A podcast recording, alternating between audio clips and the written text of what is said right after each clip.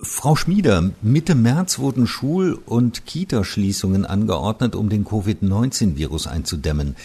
Wie viele Familien und Kinder sind davon insgesamt betroffen?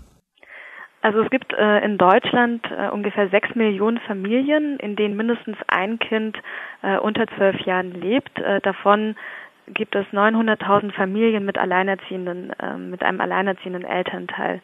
In diesen Familien leben knapp neun Millionen Kinder, die eigentlich ähm, eine Kita oder eine Schule besuchen.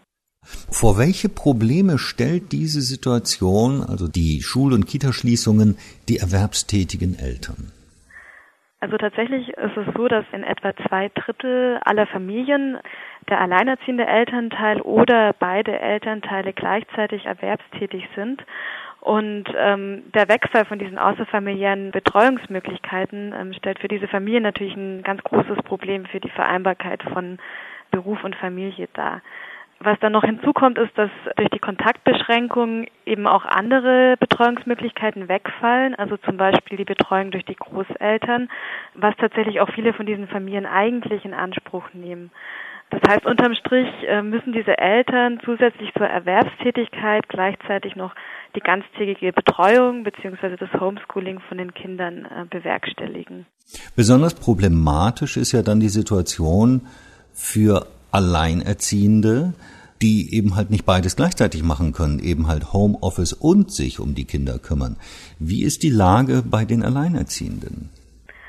Also äh, insbesondere für die Alleinerziehenden fällt natürlich die Möglichkeit weg, dass der andere ähm, Partner auch Teile von, von der Kinderbetreuung äh, übernimmt. Das heißt, die Alleinerziehenden sind besonders betroffen.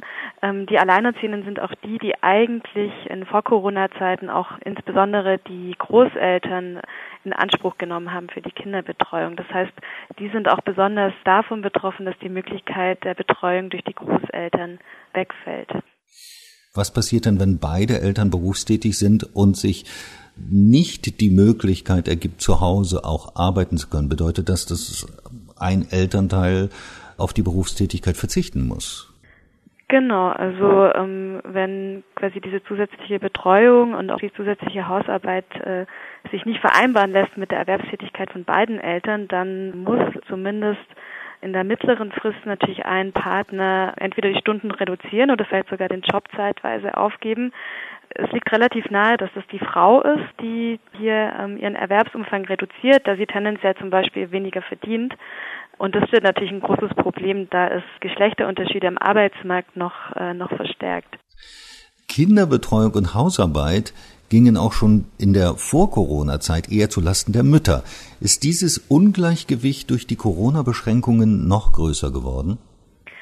Also es gibt derzeit noch keine repräsentativen Daten, also schon gar nicht große Mikrodatensätze, die erlauben, sich das im Detail anzuschauen, was jetzt genau in diesen Familien passiert, die von den Beschränkungen betroffen sind.